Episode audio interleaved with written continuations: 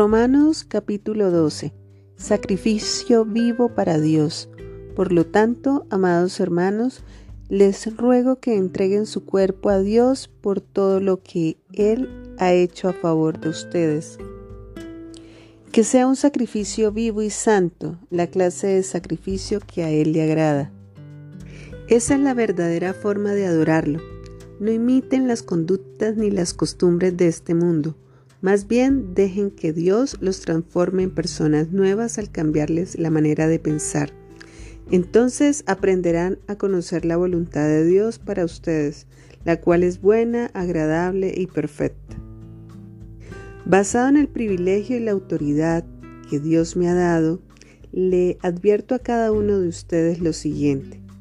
Ninguno se crea mejor de lo que realmente es sean realistas al evaluarse a ustedes mismos, háganlo según la medida de fe que Dios les ha dado. Así como nuestro cuerpo tiene muchas partes y cada parte tiene una función específica, el cuerpo de Cristo también. Nosotros somos las diversas partes de un solo cuerpo y nos pertenecemos unos a otros. Dios en su gracia nos ha dado dones diferentes para hacer bien determinadas cosas. Por lo tanto, si Dios te dio la capacidad de profetizar, habla con toda la fe que Dios te haya concedido. Si tu don es servir a otros, sírvelos bien. Si eres maestro, enseña bien. Si tu don consiste en animar a otros, anímalos. Si tu don es dar, hazlo con generosidad. Si Dios te ha dado la capacidad de liderar, toma la responsabilidad en serio.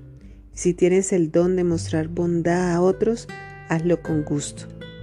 No finjan amar a los demás, ámenlos de verdad.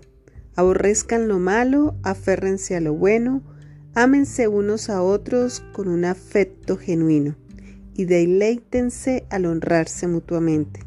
No sean nunca perezosos, más bien trabajen con esmero y sirvan al Señor con entusiasmo. Alégrense por la esperanza segura que tenemos. Tengan paciencia en las dificultades y sigan orando. Estén listos para ayudar a los hijos de Dios cuando pasen necesidad. Estén siempre dispuestos a brindar hospitalidad. Bendigan a quienes los persiguen, no los maldigan, sino pídanle a Dios en oración que los bendigan. Alégrense con los que están alegres y lloren con los que lloran. Vivan en armonía unos con otros, no sean tan orgullosos como para no disfrutar de la compañía de la gente común y no piensen que lo saben todo.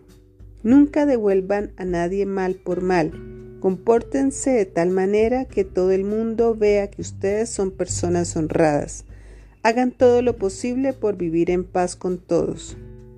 Queridos amigos, nunca tomen venganza, deje que se encargue la justa ira de Dios, pues dicen las escrituras, yo tomaré venganza, yo les pagaré lo que se merecen, dice el Señor. En cambio, si tus enemigos tienen hambre, dales de comer, si tienen sed, dales de beber. Al hacer eso, amontonarás carbones encendidos de vergüenza sobre su cabeza. No dejen que el mal los venza, más bien venzan el mal haciendo el bien.